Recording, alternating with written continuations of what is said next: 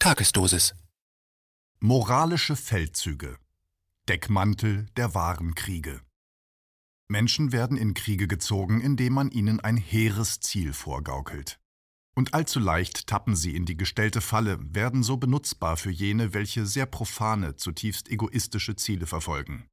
Unachtsame Menschen werden ihre Opfer damit befähigt, wahre Empathie gegen aufgesetzte Empörung auszutauschen und gegen die Interessen der Gemeinschaft, ja nicht zuletzt die eigenen Interessen zu handeln. Am Ende steht die Gewalt.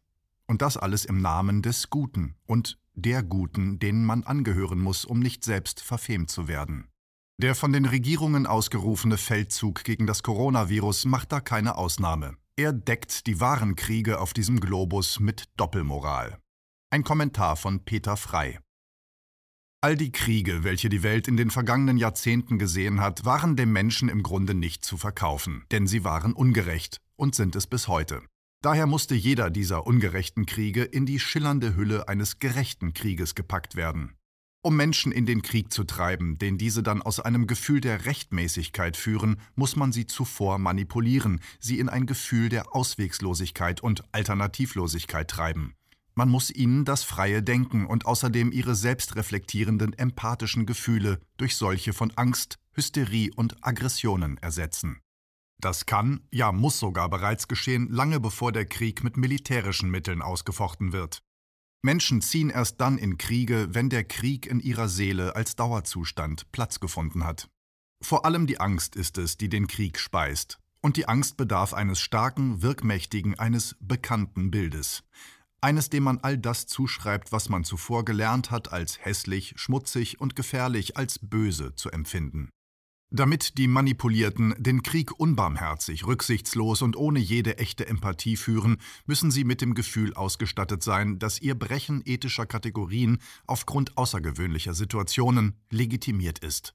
Das Feindbild muss stark, beständig, es muss immanent sein. Das ist der Grund, warum den Menschen ganz bestimmte Feindbilder regelrecht antrainiert werden. Feindbilder sind Manifestationen von Verleumdung. Als solche benutzt, um andere Menschen für den eigenen Krieg einzuspannen, sind diese auch ein Zeichen für die Angst vor der Auseinandersetzung mit dem eigenen Ich. Von dieser Angst, gekoppelt mit Selbsthass getrieben, sucht man die Lösung im Außen, maßt sich an, andere, Menschen wie Kollektive, besser machen zu müssen.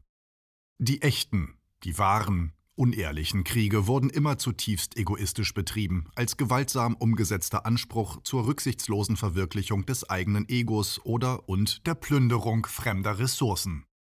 Ressourcen, für deren Inbesitznahme es kein Naturrecht gibt, außer dem antisozialen Recht des Stärkeren, betrieben, um das eigene Elend im Außen zu kompensieren.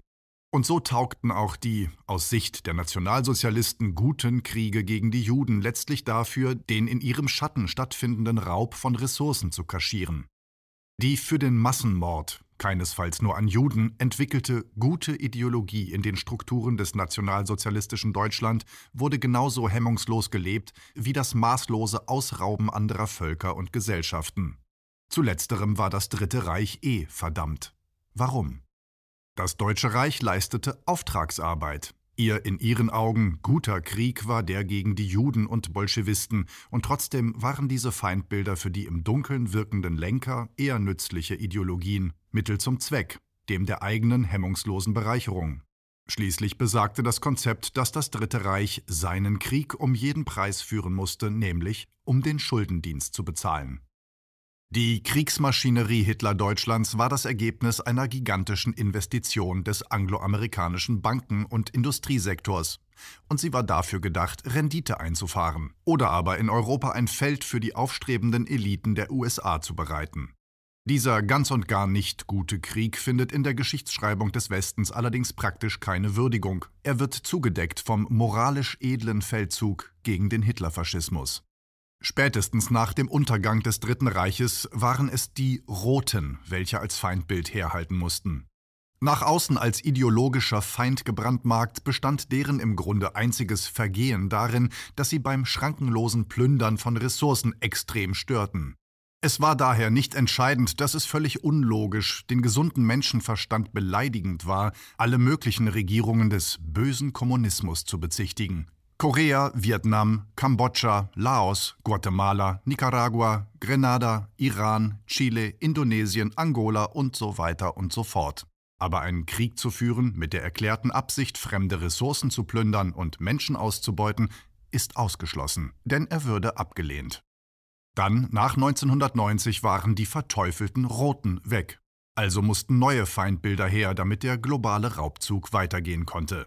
Der Feindbilder wurden immer mehr und ihr Bild zunehmend mit einer Existenzbedrohung für die gesamte menschliche Spezies gleichgesetzt. So war es auch beim Krieg gegen den Terror. Unter der Flagge dieses geradezu heiligen Krieges wurden die Kriege geführt, welche dem System rücksichtsloser Gewinnmaximierung seine Existenz sicherten. Kriege, offen oder verdeckt, in Syrien, Jemen, Afghanistan, Irak, Iran, Libyen, Kongo, Mali und weiteren Staaten. Der moralisch sauber angehauchte Krieg gegen den Terror wurde gepaart mit dem angeblich ebenso ehrbaren Krieg gegen Diktatoren, humanitären Interventionen und sogenannten friedensbildenden Maßnahmen. Um die Kriege schönzureden, führte man die Orwellsche Sprache der Verdrehung von Begriffen in ihr Gegenteil zu neuen Triumphen.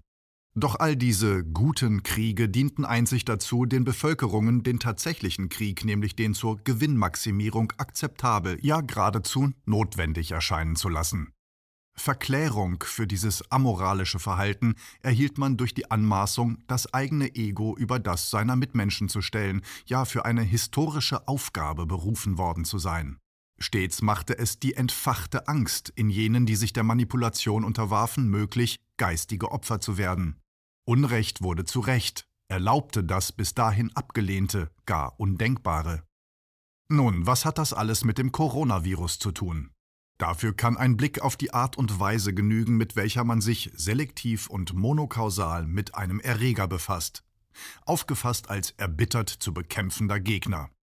UN-Generalsekretär Guterres am 19. März, Zitat: Die Welt befindet sich im Krieg mit einem Virus. Zitat Ende. Frankreichs Präsident Macron erklärte Corona den Krieg und rief eine militärische Operation namens Zitat Operation Widerstandskraft Zitat Ende aus, um die Bevölkerung im Krieg gegen das tödliche Virus zu unterstützen.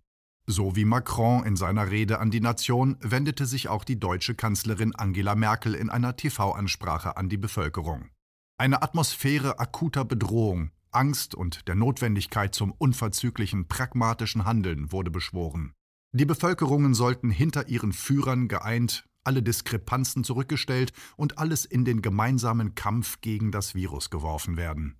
Wer sich diesem Kampf entzog, lief umgehend Gefahr, charakterlich defizitär zu sein. So wie damals im Jahre 2001, als Zitat Amerika angegriffen wurde. Zitat Ende. Der Zitat Krieg gegen das Virus Zitat Ende ist der unehrliche Krieg, das weiße Leinentuch, das die Kriege verdeckt, die nun in seinem Schatten geführt werden. Was treibt sie doch noch, die wahren, die unehrlichen Kriege? Rücksichtsloses Ausleben des Egos und Gier, Bereicherung auf Kosten anderer. Ganz vorn in der von Corona zugedeckten Liste der nun mit ganzer Kraft losgetretenen Kriege steht der Krieg der Reichen gegen die Armen. Die beiden weltweit größten Wirtschaftsunternehmen heißen Amazon und Microsoft. Während die US-Wirtschaft im zweiten Quartal 2020 um 32,9 Prozent einbrach, machte Amazon einen Rekordgewinn von 5,2 Milliarden US-Dollar.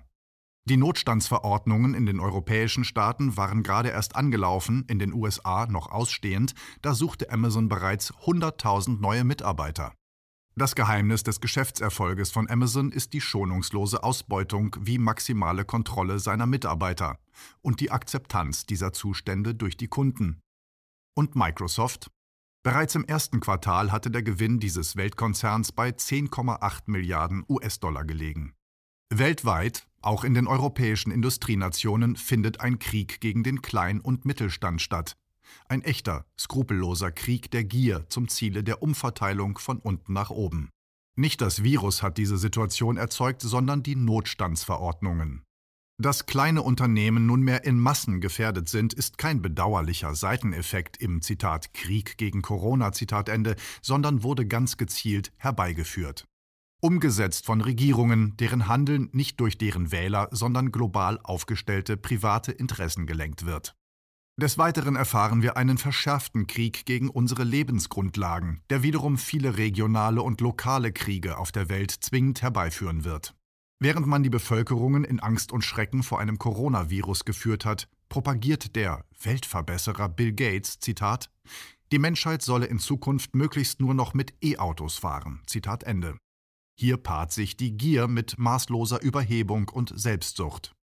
Und ein weiterer guter Krieg wird diesem antisozialen Verhalten vorangestellt, der Kampf gegen die Klimakatastrophe. Im Schatten des guten Krieges gegen das Virus wird so still und heimlich wie brutal der Krieg gegen Syrien weitergeführt, auch von Deutschland. Man sieht hier sehr gut, wie sich Doppelmoral aufstellt. Während man dramatisierend und mit abenteuerlichen Tricks Toten und Infektionszahlen hochrechnet, interessiert diese Moralapostel das Elend der syrischen Bevölkerung einen Dreck, genauso wie in Afghanistan, in Jemen und im Irak. Nicht zu vergessen Venezuela und den Iran. Die militärischen Interventionen in Afrika werden ebenso weiter forciert und eine Unterdrückung verängstigter Bevölkerungen kann bedeutend effektiver betrieben werden. Gewinnstreben und Größenwahnsinn können auf Demokratie gern verzichten, wenn sie deren Prämissen nicht mehr dienlich ist. Und das scheint der Fall. Der angeblich hehre Krieg gegen das Virus ist in Wirklichkeit auch ein Krieg gegen fundamentale Grundrechte freier, selbstverantwortlicher Menschen. Es ist ein Krieg gegen die freie Äußerung von Meinungen, ein Krieg gegen Vielfalt und Lebensfreude. Damit und abschließend ist auch die große Aufgabe genannt, die ansteht, um das alles in etwas Positives, Verbindendes zu überführen. Holen wir die Menschen aus der Angst. Verhindern wir alles, was neue Gräben zieht. Allen Menschen wünsche ich den Mut, sich der Ängste bewusst zu werden, auch jener vor winzigen Erregern, diese zu überwinden und so zu freiem, lebensbejahendem Handeln zu kommen. Verbinden Sie sich und seien Sie offen für andere. Zeigen Sie Verständnis und laden Sie ein. Entziehen Sie sich dafür, wo immer Sie es auch können, dem System, was den Krieg nährt. Bitte bleiben Sie schön aufmerksam.